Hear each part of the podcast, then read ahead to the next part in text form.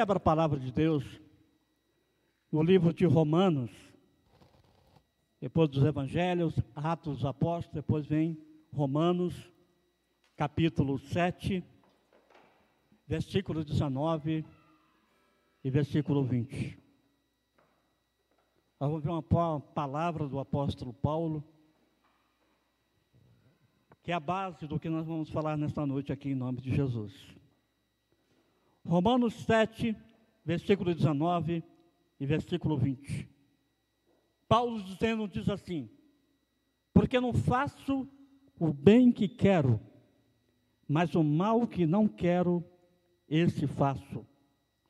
Ora, se eu faço o que não quero, já não faço eu, mas o pecado que habita em mim. Porque não faço o bem que quero, mas o mal que não quero, esse faço. Ora, se eu faço o que não quero, já não faço eu, mas o pecado que habita em mim. Quando a gente vai falar sobre dirigidos pelas emoções, Deus, quando criou o homem em sua essência, ele criou o homem em três fases: corpo, alma e espírito. E na alma, Deus também criou três fases: desejo, vontades e emoções. Porque se não houvesse na alma o desejo, a vontade e as emoções, nós seríamos como um robô. Nós seríamos um ser teleguiado.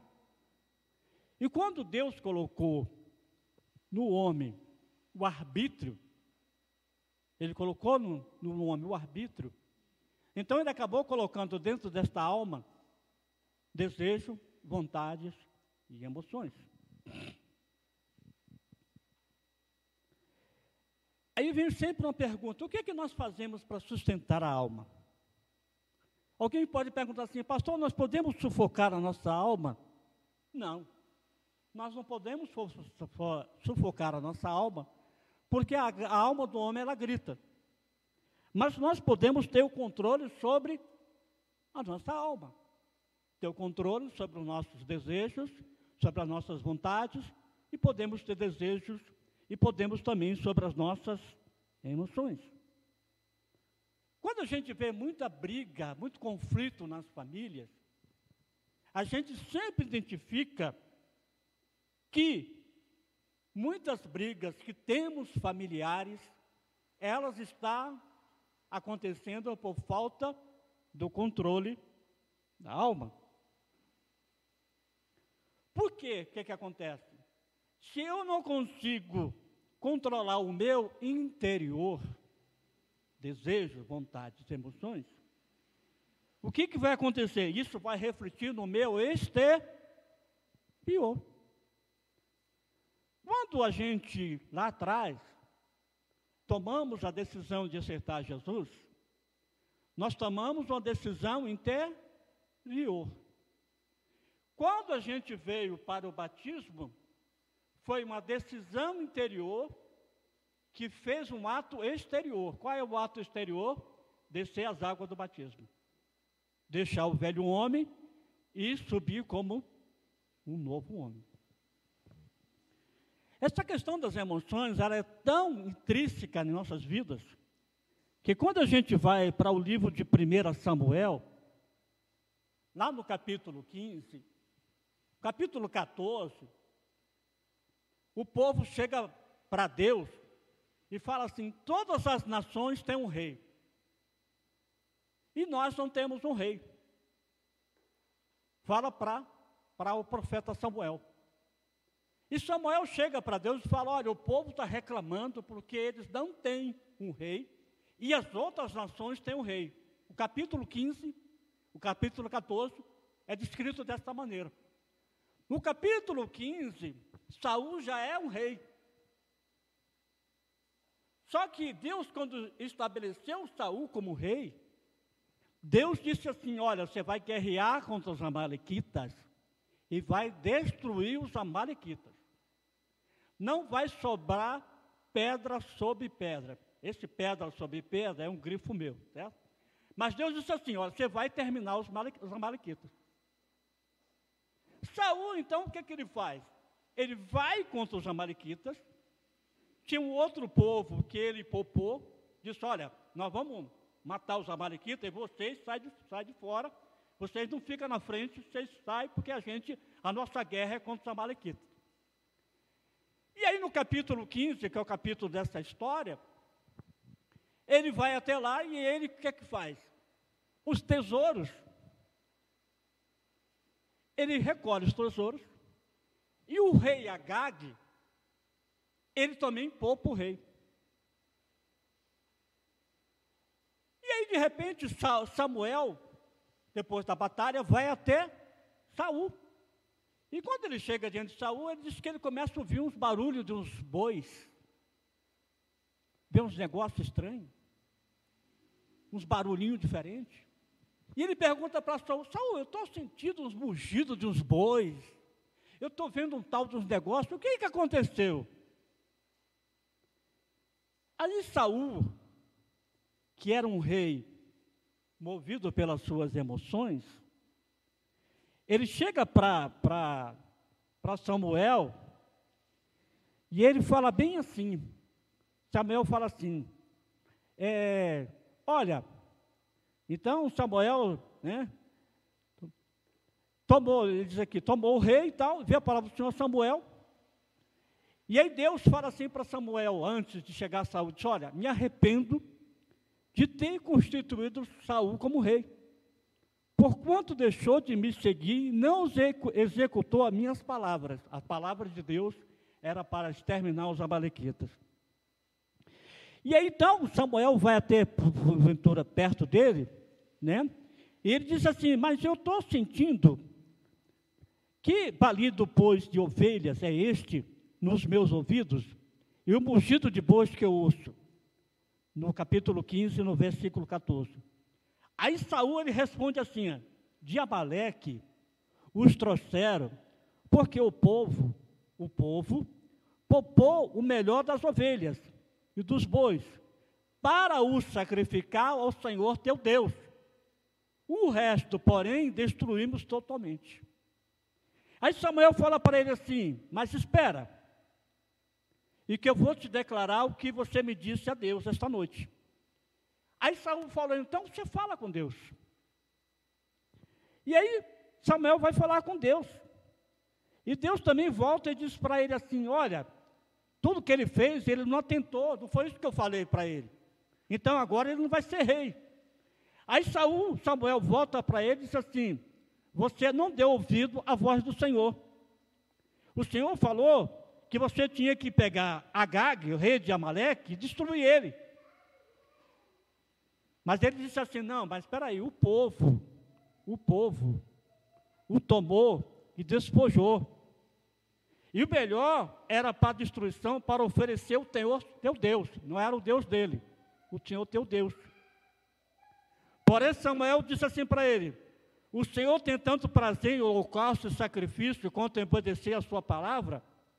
Eis que obedecer é melhor do que sacrificar, e o atender é melhor do que a gordura dos carneiros. Aí o Samuel disse: Olha, porque você transgrediu o mandamento do Senhor e as tuas palavras, então agora você não mais será rei. O que, que aconteceu com aquele rei? Quando ele vai confrontado, ele fala assim: peraí, eu poupei, o povo poupou os bois para fazer um sacrifício para Deus. O teu Deus, Samuel, o teu Deus. Foi o povo. Não foi eu, rei, que fiz isso, foi o povo que fez. Quando nós somos direcionados pela nossa alma, pelas nossas emoções, então nós expressamos nossos desejos, nossas vontades, nossas expressões.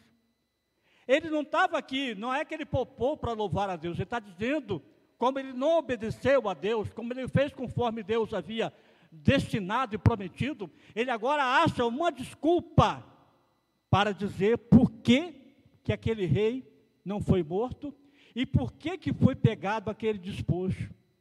Este era um homem que vivia segundo o quê? Vivia segundo a alma. Este rei era um rei que Deus constituiu, porque o povo pediu. E este rei, ele estava colocando aqui a sua vontade, os seus desejos, suas emoções. Ele não estava fazendo aquilo que Deus tinha preparado para ele. Então, quando nós nos apegamos, somos dirigidos pelas nossas emoções, o que, que acontece? Nós tomamos muitas decisões que não são dirigidas por Deus, mas pelas nossas emoções, e as consequências, elas são grandes.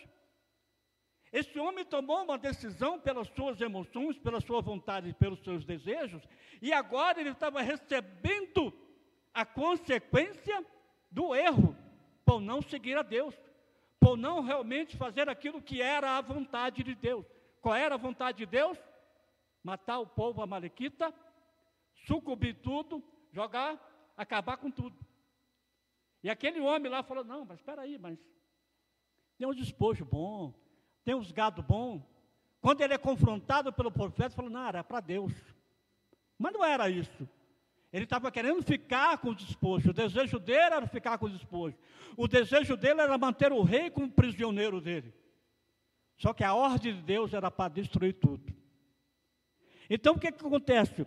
O número maior de problemas na família está na falta do controle da alma. Se eu não controlo o meu interior, isso vai refletir no meu exterior.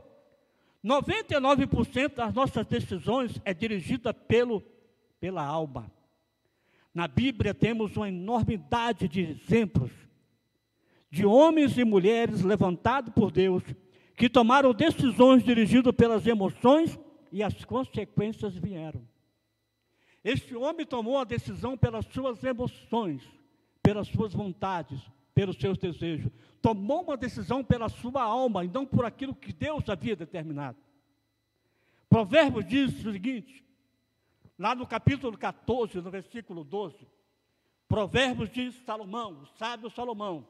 Ele diz assim: há um caminho ao que o homem parece direito, mas o fim dele são o caminho da morte. Talvez parecesse para Saul que poupar o rei Agag e poupar os animais fosse bom.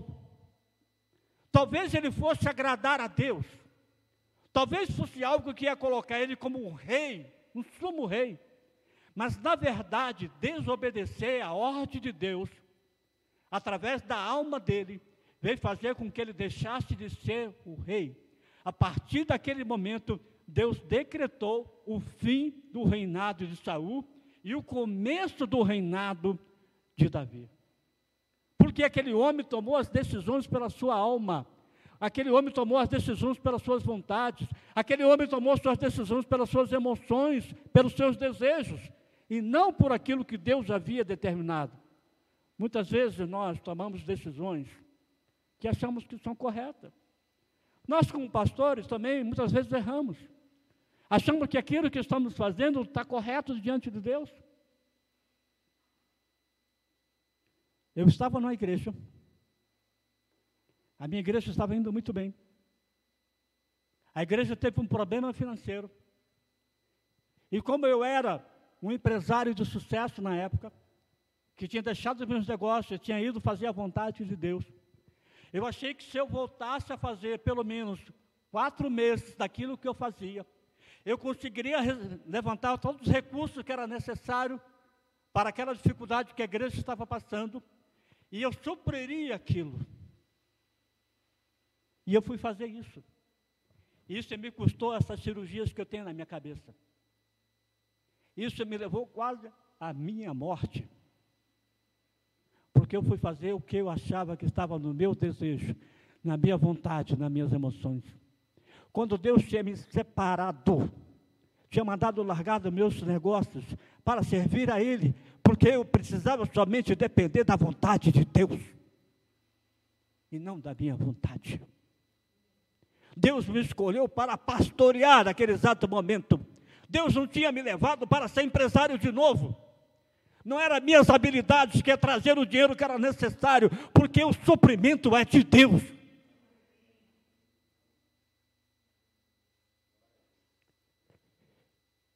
Fazem, fazem vinte,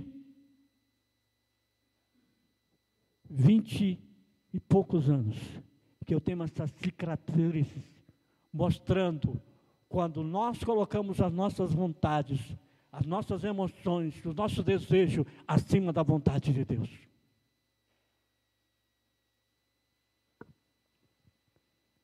Eu mostrei um, exemplo errado. Eu coloquei, apresentei a vocês um, um, um exemplo meu também errado. No capítulo 17, Deus levanta Davi. E a gente apresenta um outro quadro, uma outra história. Davi, um moço levantado por Deus para ser o rei de Israel. De repente tem um, um circunciso de 2 metros e 99, quase 3 metros de altura, chamado Golias. E aquele homem afronta todo Israel. E aquele homem passa 40 dias afrontando todos os dias, dizendo: se tem alguém que seja capaz que venha contra mim, e se ele me vencer, eu vou ser servo dele. E se eu vencer ele, todo o povo dele vai ser meu servo, vai ser meu escravo. E aí, de repente, Davi está no lugar e ouve de novo aquele homem falar. E Davi então chega e diz: Olha, tinha os seus irmãos que eram soldados, Abinadab, todos os outros irmãos, e ele disse: Não, eu vou contra este homem, este circunciso, no nome do Senhor. Eu já rasguei um, leão, um urso, eu já, já rasguei um leão que vinha contra os animais dos meus pais. E eu creio no Deus Todo-Poderoso. E agora tem alguém que é direcionado por Deus, pela vontade de Deus. E no capítulo 17 de 1 Samuel, então tem uma história muito linda, muito maravilhosa, onde Davi, com seu preparo, com a funda que ele tinha, ele enfrenta aquele gigante de 2 metros e 99 e acerta bem no meio da testa. Ele ainda diz assim: que hoje mesmo eu vou entregar para as bestas feras, vou arrancar tua cabeça e vou apresentar para as bestas feras, para as aves, as rapinas, de que neste lugar porque você não afrontou a mim, você afrontou ao Deus de Israel. Agora nós não vemos alguém direcionado pelas suas emoções, mas vemos alguém agora fazendo a vontade de Deus. E quando ele faz a vontade de Deus, o que que acontece? Duas histórias. Um rei que deixou de ser rei e outro rei que foi levantado por Deus, porque obedeceu e foi fazer aquilo que era a vontade de Deus. Muitas vezes nós estamos fazendo as nossas vontades, estamos fazendo os nossos desejos. Vivemos em tempo em que essa situação, ela se agrava a cada dia, irmãos. Provérbios 4, 26 diz assim: Pondera, pondera a vereda dos teus pés, e todos os teus caminhos seja bem ordenado. Pondera, ó, tenha calma, verifique, analise. Analisa a vereda dos teus pés, onde você vai caminhar. E todos os teus caminhos sejam bem ordenados, seja bem calculado, que passo que você vai tomar, que direção você vai tomar. Você já consultou a Deus? Você já viu se é a vontade de Deus, que aquilo que você está fazendo, a decisão que você vai tomar amanhã, você já olhou que se é da vontade de Deus? Não, eu tenho habilidades. Deus me deu habilidades. E eu cria muito nas minhas habilidades como negociador, como empresário, como bom gestor comercial. Eu sabia que se eu saísse de Salvador, né, quando aconteceu aquele fato, eu saísse de Salvador e viesse para Curitiba, em três meses eu levantaria quatro, cinco, dez vezes o que a igreja necessitava. Mas Deus não queria que eu fizesse isso, porque Ele disse: Eu sou o provedor. Não era eu que era o provedor. E eu troquei, por quê? Eu achei que as minhas habilidades, entrou a minha alma, as minhas habilidades vão fazer com que eu resolva esse problema financeiro da igreja. Hoje eu sou tesoureiro aqui, e às vezes o pastor fala, poxa, está tá, a, as finanças não estão tá bem. Eu falo para ele assim, tenha fé. Porque eu não sou provedor, não. Eu sou tesoureiro. O provedor é Deus. E no final do mês a gente vai pagar as contas, porque Deus vai prover. E nós temos passado todos esses momentos assim. Eu falo para ele, tenha fé. Você não é pastor? Você não é o pastor líder da igreja? Eu sou seu auxiliar, certo? Então, confie em Deus, porque vai dar tudo certo. E tem dado tudo certo em nome de Jesus. Porque nós temos deixado Deus, a confiança nossa tem que estar em Deus. Vivemos tempo, irmãos, difícil. Qual é o verdadeiro intento de tudo isso que está acontecendo no meio das comunicações hoje no Brasil? Nós vivemos uma grande confusão. Confusão de tudo quanto é lado. É pandemia, não pandemia, pós-pandemia, vai acabar, vai fechar, vai, e vai, e vai, e vai, e vai. E aquela confusão. O que, que a gente vê nessa confusão? Cada um querendo saciar os seus desejos e vontade, mesmo que para obtê-lo tenha que sacrificar uma nação. Porque se a gente vê o quê? Nos meios de comunicação, a briga entre homens, cada um querendo saciar o seu desejo. Então eu vou ser contra o governo, eu vou ser para o governo, eu vou ser isso, eu vou ser aquilo, eu vou ser aquilo outro. O meu é que precisa prevalecer. Provérbios, no capítulo 16, no versículo 3, ele fala, diz assim: confia ao Senhor as tuas obras, e teus pensamentos serão estabelecidos. Olha que coisa maravilhosa.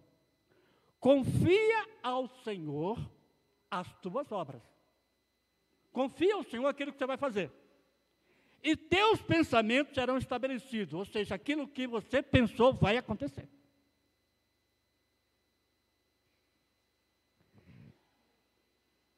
Para satisfazer a alma, muitos de nós cristãos praticamos aquilo que eu chamo de ativismo religioso. Não é nada assim contra a palavra. Muitos falam assim: eu tenho que orar 24 horas, porque a Bíblia diz que eu devo orar em todo o tempo. A Bíblia fala orar sem cessar. Mas espera aí, você não tem que trabalhar? Você não tem que estudar? Não, você não tem que fazer esses afazeres? Como é que você vai fazer? Você vai orar em todo o tempo? Você vai ficar fazendo oração 24 horas? Não. O orar em todo em tempo está falando orar em espírito. Você pode estar trabalhando e pode estar orando em espírito, onde você está trabalhando. Não precisa você incomodar o seu colega de trabalho, né? Não precisa você incomodar o seu parceiro de baia que você está trabalhando é, em home office. Não. O teu orar em todo tempo, 24 horas, orar sem cessar, também está falando do teu exemplo. Tem aquele que diz assim: Ah, eu. O que, que acontece muitas vezes? Eu não mantenho uma comunicação saudável com as pessoas porque eu tenho que falar de Jesus. E eu tenho que convencer as pessoas que Jesus é o melhor caminho. E por isso as pessoas fogem de você. Eu tenho que ser um imã. O que é que é um imã faz? Você pega um imã com outro, o que é que faz? Ele atrai, né? O imã faz atração. Em vez de você atrair as pessoas, você está fazendo elas correr de você. Porque você quer falar de Jesus em todo o tempo, você quer convencer as pessoas. E a Bíblia, ela fala,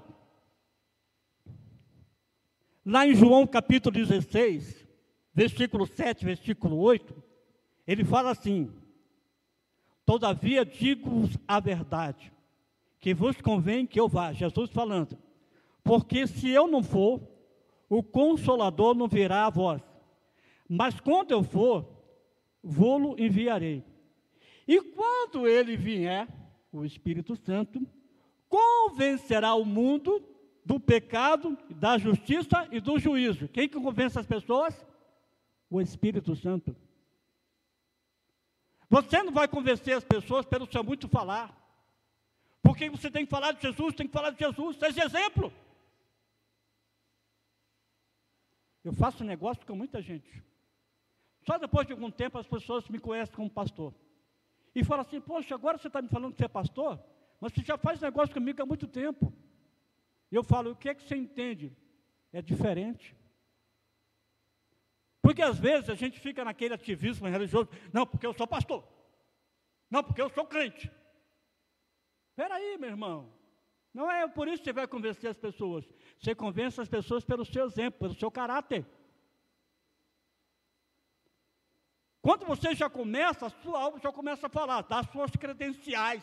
Eu sou isso, eu sou aquilo, eu sou aquilo outro. A tua alma está falando, porque você tem que falar. Mas o teu exemplo, no relacionar, hoje de manhã, de manhã, abençoados, carro bem na porta, na frente da minha casa, meu portão, do outro lado do carro. Mas o som estava comendo alto de manhã cedo. E você querendo dormir. E o abençoado lá naquele som que você sabe, né? É tuxi, tuxi, tuxi, tuxi, tuxi, tuxi, tuxi, tuxi.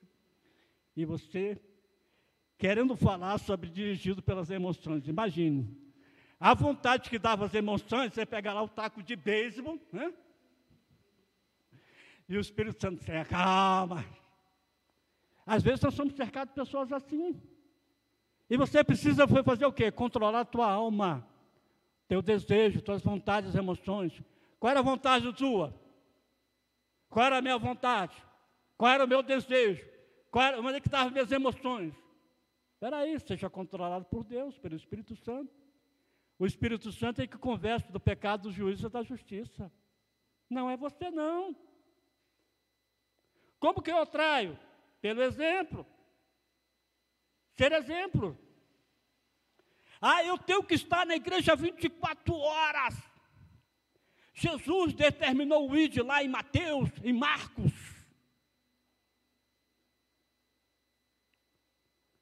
Você sabe o que é o ID de Jesus?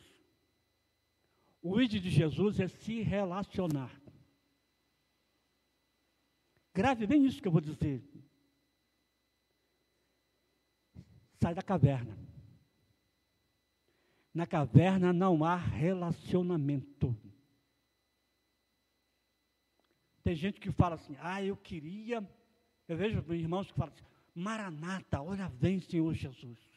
A minha vontade que tudo está acontecendo, que o Senhor já venha se buscar a sua igreja, e eu já estou fora de tudo isso. Sua vontade, seus desejos, suas emoções. Aí Jesus fala assim: quantos que ainda não me conhecem, que você já está querendo que você seja arrebatado? ou ingrato. Eu morri por você e morri por eles também. Onde é que está o seu amor pela minha palavra? Está nas suas vontades agora. Ah, é Maranata, olha, vem o Senhor Jesus, que daí já faz todo mundo para o inferno. Aí volta um pouquinho no tempo. Se você se converteu há cinco anos atrás, imagine que irmãos estivesse há cinco anos atrás dizendo a mesma coisa, e Jesus tivesse voltado, onde é que você estaria? No inferno. Mas alguém teve, teve compaixão para que há cinco anos atrás Jesus não tivesse voltado. Senão você estaria do outro lado. E hoje você já está do lado de Cristo. Imagine quantos que ainda não estão do lado de Cristo, que precisa de Cristo. E Cristo vai ter que usar a quem? A você e a mim para ser um instrumento de exemplo, fazer com que essa pessoa venha até a presença de Deus. O que você está fazendo? Você está declarando seu desejo, sua vontade, suas emoções. A sua alma está suplantando o teu espírito. O espírito que Deus soprou dentro de mim e de você. Na caverna não há relacionamento. O homem que estava na caverna, que Deus foi lá e colocou para ele lá o suprimento. Chegou uma hora que secou tudo. Deus disse assim: Ó, tu nos desafiou os 450 profetas de Baal. E agora você está correndo porque a mulher do rei, Acabe, está querendo cortar a sua cabeça, fazendo que nem os, os, joga, os lutadores de MMA quando faz assim, querendo fazer isso com o teu pescoço. E agora você está correndo, meu filho, volta. Na caverna não tem relacionamento. Você precisa ir se juntar a outras pessoas e falar de que eu sou Deus. Por isso, Paulo dizia que era prisioneiro em Cristo. Olha, nos relacionamentos que a gente conhece verdadeiramente que nós somos. Quer conhecer alguma pessoa? Relacione com ele. É só num relacionamento que a gente sabe, né? Quem é o outro. E o outro também sabe quem é você. Aí você fala daquela pessoa, aquela pessoa é chata. Esse pastor é um chato. Esse pastor é um crica. Ele é isso e aquilo outro. Daí o pastor está dizendo também que você é chato, que você é chata, que tudo isso. Um começa a falar do outro. É só no relacionamento que a gente conhece. Os casados aqui, né? Cada um sabe disso, né? Como é que você conhece a sua esposa? Depois você casou com ela, né? Ou você acha que você conheceu quando você namorava? Você conheceu, passou a conhecer a tua esposa, tua amada esposa, o teu amado esposo. Quando vocês começaram, juntaram tudo, né? Tornaram a sua carne, aí que vocês viram que tinha diferença.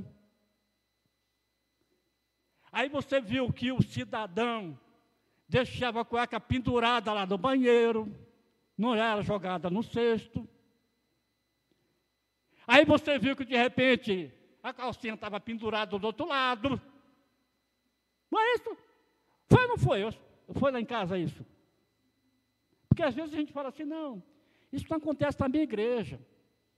Eu moro lá em São José dos Pinhais, os irmãos de São José dos Pinhais estão em peso aqui hoje, né? Eu moro lá em São José dos Pinhais, isso acontece na igreja de Curitiba. Aí os da igreja de Curitiba falam, não, isso não acontece em Curitiba, não, acontece em São José dos Pinhais. Isso acontece lá, isso acontece na igreja do Rio, lá no, não acontece na igreja lá de Xerém né, os cariocas, né? Isso é, isso é na igreja do Rio, em Xerém não acontece isso não, porque eu sou de Xerém. Né? Outro, isso não acontece comigo não, porque eu moro, eu moro em Colombo, isso acontece lá em quem mora em, em, em, em Almirante Tamandaré. E a gente começa a dizer isso. Então, quando a gente se relaciona, é que a gente começa a ver o quanto que nós somos. A minha esposa fala assim, você é chato. Eu falo, eu realmente recebi o título, com cu que eu sou chato. Se tem um cara chato, sou eu. Sou chato mesmo. Sou crica, né? Mas é o meu ser. Em 39 anos a gente teve que assustar as nossas diferenças e nos conhecer. Você só conhece as pessoas se relacionando com elas. Você não conhece as pessoas porque viu ela assim e achou ela bacana, ela boa. Não.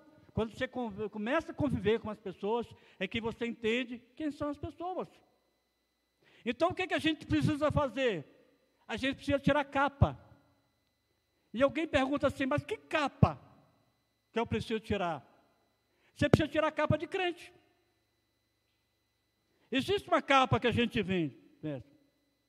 E quando a gente tira a capa de crente, pega a capa de crente, e pega ela e coloca do lado, a gente veste uma outra capa, chamada capa de servo. A Bíblia diz que Jesus não veio para se servir, mas ele veio para servir. Nós viemos a essa terra como embaixadores de Cristo para servir. Se Jesus veio para servir, isso quer dizer que as vontades, os desejos e as emoções dele, ele deixou de lado. Porque ele tinha que satisfazer estabelecer aquilo que Deus havia proposto para ele. E ele então deixa a forma de Deus e entra na forma de homem, onde tem corpo, alma e espírito, e dentro da alma tem desejo, vontades, emoções, e tudo aquilo, e ele chega uma hora que ele fala assim, pai, quando ele diz assim, pai, que não seja feita a minha vontade, mas que seja feita a tua vontade. E pergunto: será que a gente faz isto que Jesus fez? Porque a gente, a Bíblia diz que nós somos pequenos cristos. Ou seja, nós somos herdeiros e co-herdeiros em Cristo. E se nós somos herdeiros e co-herdeiros em Cristo, quer dizer que nós somos pequenos Cristo. Se Cristo ele pegou a sua vontade, seus desejos, as suas emoções e colocou diante de Deus e deixou ser estabelecido o que era a vontade de Deus, será que nós fazemos isto? Será que nós estamos nos apropriando deste nome de pequenos cristos? Mas não estamos saber, sabendo fazer aquilo que Cristo fez? Porque ele pegou os desejos, as vontades e as emoções e ele colocou de lado. E fala, seja feita a tua vontade. Quando perguntava alguma coisa para ele, dizia, eu estou fazendo a vontade do meu pai que está nos céus. Saul não fez a vontade estabelecida por Deus. A vontade de Deus sobre a vida de Saul era matar todos os amalequitas. Não poupar o rei Agag, nem os bois, nem os jumentos. Por isso, ele deixou de ser rei. E quando chegou o confronto, ele falou: não, a culpa foi do povo. Não tem nada a ver com isso, não. O problema é do povo. O povo é que fez isso. Eu não fiz nada. Aí tem um outro homem que vem, como Davi, perante a Golias, que faz a vontade de Deus. A vontade de Deus era estabelecer que aquele gigante caísse por terra. E ele vai e faz a vontade de Deus, e daí o gigante, de 2,99 metros, cai por terra.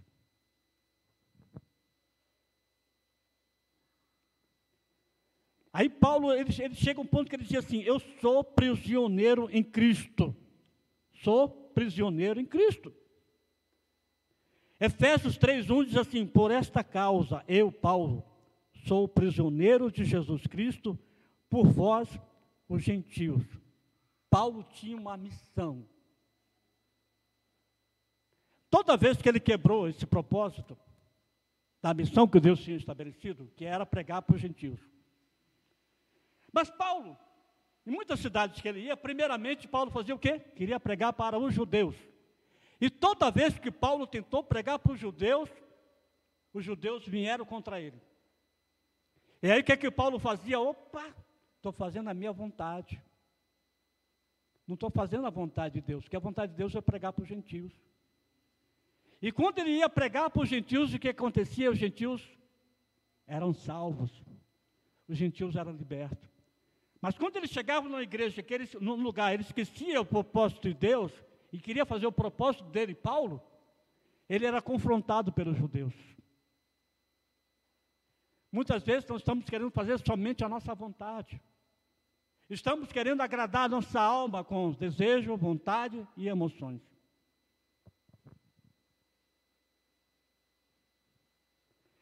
Paulo diz assim: já não vivo eu, mas Cristo vive em mim. Jesus não foi dono das suas vontades. Ele foi dono das suas vontades? Não.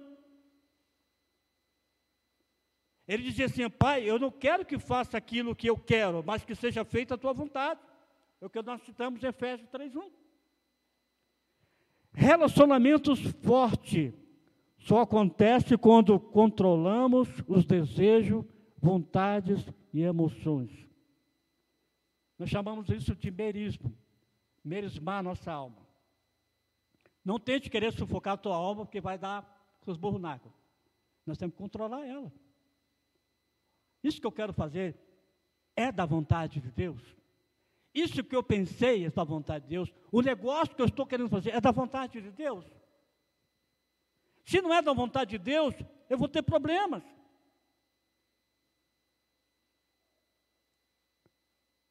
Controle exacerbado. Marido quer controlar as esposas. Esposa quer controlar seus maridos. Pais querem controlar seus filhos. Autoridade quer controlar o povo. Pastores querem controlar os membros.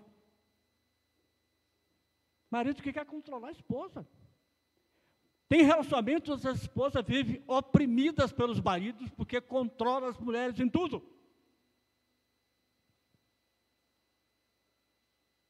Eu vivo há 39 anos com a minha esposa, porque a primeira coisa que eu fiz quando eu fui namorar com ela, há 39 anos atrás, eu disse para ela uma coisa: a primeira coisa que não pode ter no nosso relacionamento é ciúme. Como que está passando ali na frente uma moça bonita, linda, eu vou dizer que ela é feia? Como que ela falou que o cara que está ali na frente é mais bonito do que eu, eu vou dizer que o cara é feio, se o cara é bonito mesmo, é mais bonito que eu, e daí? Só que não importa ele ser bonito ou que ele seja, a mulher é minha. Eu me garanto de ser o esposo dela. Então, quando eu comecei a eliminar essas coisas, onde é que está o ciúme? No desejo, vontade e emoções. Então, quando você começa a controlar essas coisas, que te tira do foco que é Cristo, você começa a andar diferente. Jesus sempre teve um foco. O foco era o quê? Era isso. Esposa que quer controlar o marido. No vez do trabalho. Aí o cara saiu. Porque quem trabalha é assim. Você está no trabalho, de repente o cara fala assim, ó, daqui a 15 minutos todo mundo na sala tal que tem uma reunião. Não, porque não me avisou que ia ter reunião? Por que não? Por que não mandou o zap? Por que não isso, aquilo outro? Mas espera aí. Vocês são filhos de Deus, servos de Deus. Confia no Deus Todo-Poderoso. Por que esse controle? Esse controle exacerbado de tantas coisas. O que está que querendo controlar isso? Quem está mandando nisso? É a alma que está mandando. Porque se você confia em Deus, o Espírito de Deus está dentro de você, você descansa. Descansa. Quando você deixa que Deus haja, quando não é as suas vontades, seus desejos, seus bênçãos, não é a tua alma, você descansa. Mas quando está na tua alma, você fica afligido, afligida. Queremos controlar os nossos filhos de todas as maneiras. Precisamos ter controle? Precisamos ter. Nós vivemos num mundo terrível. A gente tem um certo controle na nossa casa. Se alguém está numa reunião vai se atrasar, manda usar para casa. Olha, para ter uma reunião, vamos se atrasar. Vamos chegar até o horário. E a gente já sabe, a gente faz controle. Ó, se você está no lugar, está muito tarde, pega um Uber e vem para casa. Então a gente tem esse cuidado com nossos familiares. Mas a gente não pode querer controlar tudo de todos. Até porque meus filhos mais novos têm 30 e poucos anos. Então, querer controlar tudo. Então, às vezes, nós ficamos isso. Às vezes, na igreja também, a gente começa a querer fazer um controle de tudo e todos. Eu tinha membros da igreja que eles não podiam vir no culto, eles me ligavam, pastor, não vou no culto, porque houve um problema assim, assim no trabalho. Ok, amado, beleza. Porque já era uma comunicação que eu tinha com os meus membros da minha igreja. Ah, se por acaso você não puder vir na igreja, comunica, dá um alô para o pastor, diz que você foi para a reunião, vou orar por você, abençoar a tua reunião, o teu trabalho, amém? Amém. Então a gente tinha um, um relacionamento de comunidade, de igreja. E isso é bom, isso é salutar. Mas não ter o controle da vida do membro. Então, às vezes, nós temos a autoridade que é o que hoje, nos dias atuais? Querem controlar o que a gente fala. Controlar o que a gente fala. Hoje a gente tem que controlar a nossa voz. O que nós vamos falar, o que nós pensamos, o que a gente quer dizer. Né? Esse, querendo controlar tudo que nós fazemos. Então, o que acontece? Maridos querendo controlar as esposas, esposas querendo controlar o marido, filhos, autoridades, pastores. Precisamos colocar em ordem o nosso mundo interior. Eu preciso colocar em ordem a minha alma, onde tem dentro dela desejos, vontades e emoções. Uma frase que eu vou dizer, algo que me tomou, chamou muita atenção, diz assim: Se meu mundo interior estiver em ordem, será porque, depois de identificar e encarar as forças que têm me impelido, tranquilamente atendo ao chamado de Cristo. Vou repetir mais uma vez. Se meu mundo interior estiver em ordem, será porque, depois de identificar e encarar as forças que têm me impelido, tranquilamente atendo ao chamado de Cristo. Tem um livro que diz assim: põe em ordem seu, seu, seu mundo interior. Tem uma dica de livro? Ponha em ordem o seu mundo interior.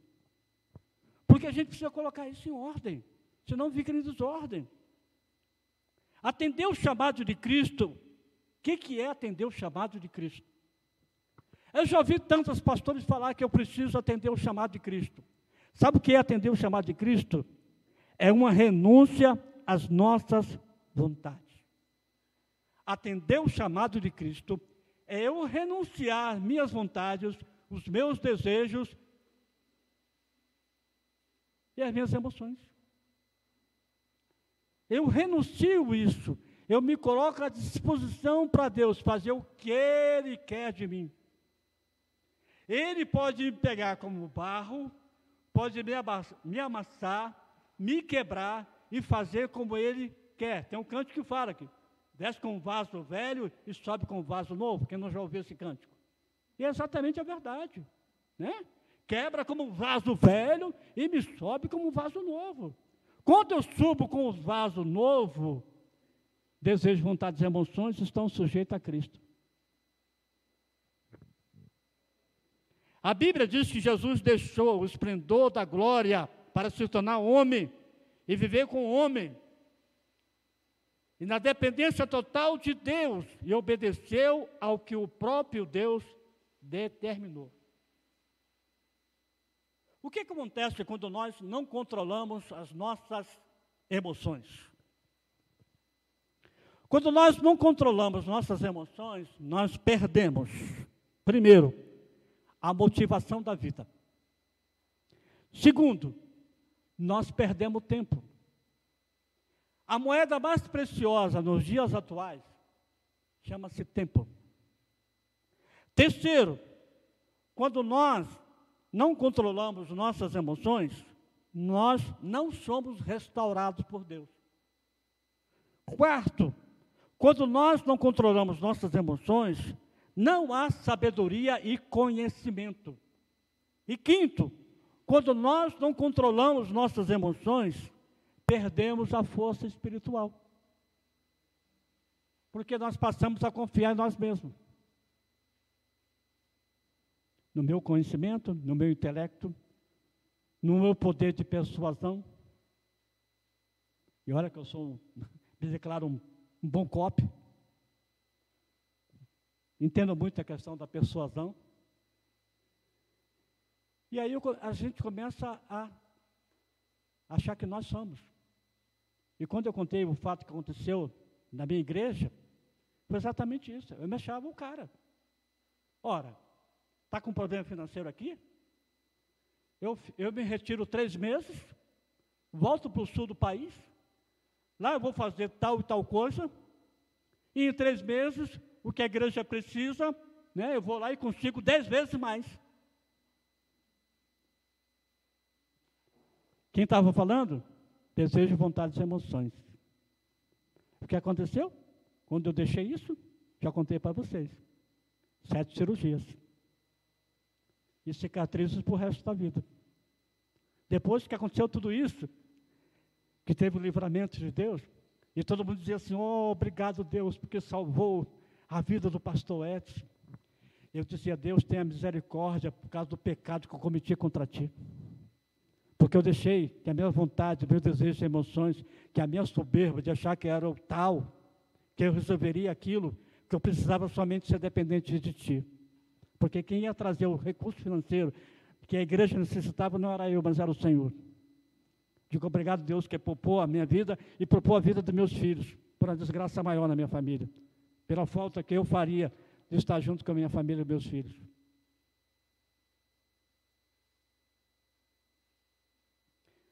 Jesus tinha uma motivação na vida. Qual era a motivação de Jesus? fazer a vontade do Pai. O que nos motiva?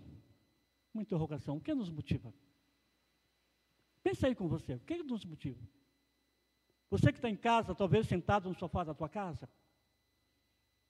Talvez até deitado, recostado na sua cama.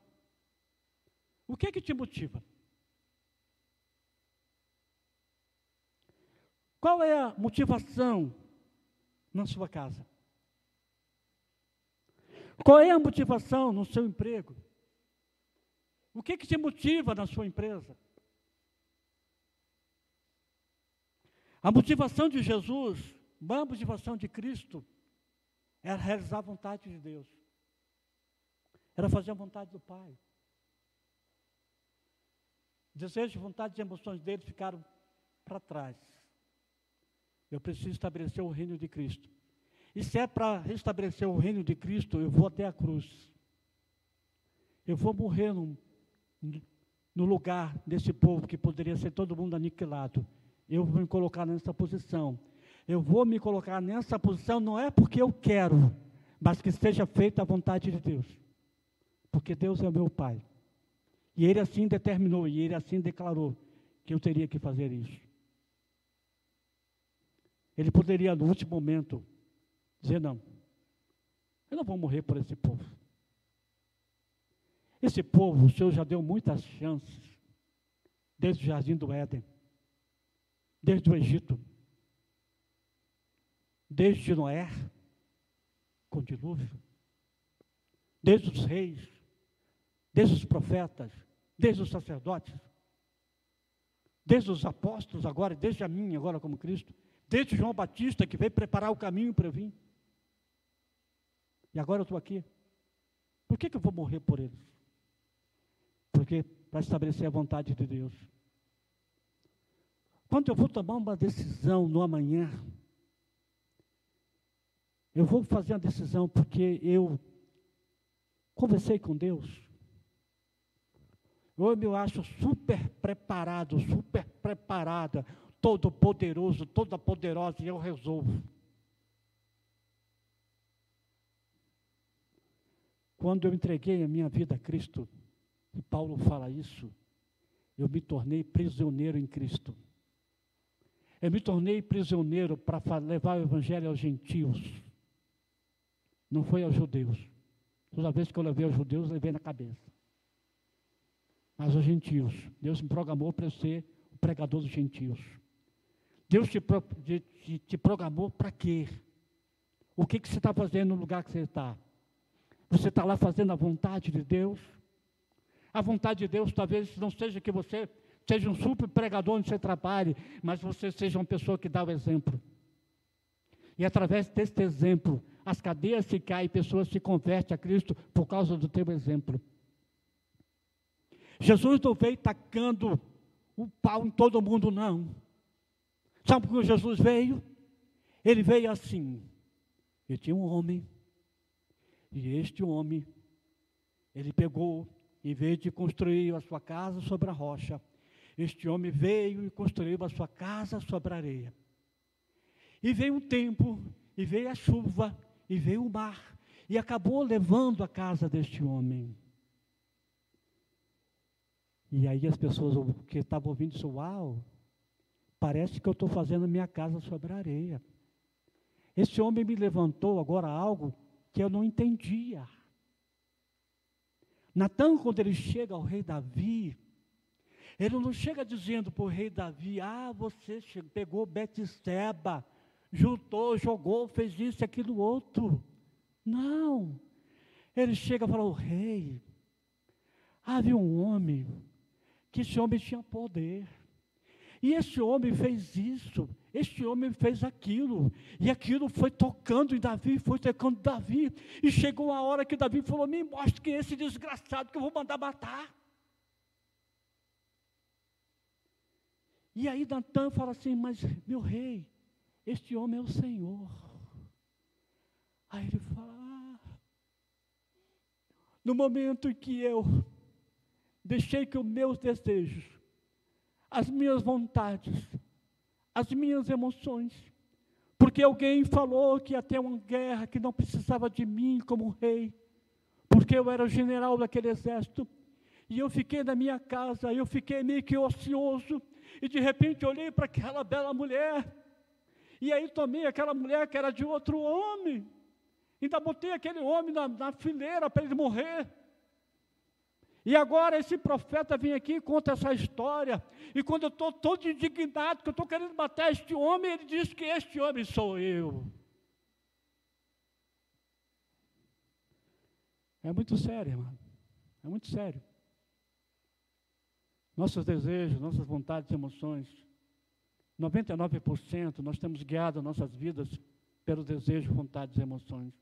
A nossa alma tem falado muito mais. E se nós queremos ser cristãos, realmente dirigidos por Deus, nós temos que controlar nossos desejos, nossas vontades e emoções, que é a nossa alma. A partir de amanhã, dia 1 de novembro, todos nós seremos bombardeados por uma coisa chamada Black Friday. Novembro é o mês da Black Friday. É o mês que a gente trabalha no marketing digital. A gente sabe que é o mês onde os anúncios do Facebook vão lá na China, nas alturas, que o preço fica caro para anunciar nas redes sociais, no Facebook, no Instagram. Fica caro. Porque é Black Friday. Todo mundo está, todo mundo está tocando. E às vezes nós vamos comprar coisas que simplesmente a gente não precisa. A gente vai comprar coisas de que vai ficar amontoado na nossa casa. Não vai servir para nada. Eu, por um tempo, fui muito apaixonado por sapatos. Eu tinha acho que uns seis, sete pares de ferracine. Eu tenho só um par de pés. Eu tinha uns três, quatro diplomata. Eu tinha uns dois, três sândalos. Sabe que chegou uma época que eu dei tudo. Acho que eu tenho acho que em casa dois pares de sapatos só. Tenho dois pares de tênis, três pares de tênis. Aquilo era o quê? Desejo da minha alma. Minha vontade, meus desejos e emoções. Sabe o que eu fiz? Gastei dinheiro à toa que não fez nada. Se eu pegasse aquele dinheiro que eu comprei, dos sete, oito pares de, de ferracine, saiu um ferracine, eu comprava outro, comprava outro, eu poderia ter aplicado aquele dinheiro em outras coisas. Mas a minha alma, com desejos, vontades e emoções, me levou a fazer isso. O que que te motiva? Eu quero que você reflita nessa noite. O que que te motiva? Fazer a vontade de Deus ou fazer a vontade da tua alma? Dos seus desejos, das tuas vontades, das tuas emoções. Feche teus olhos na presença de Cristo.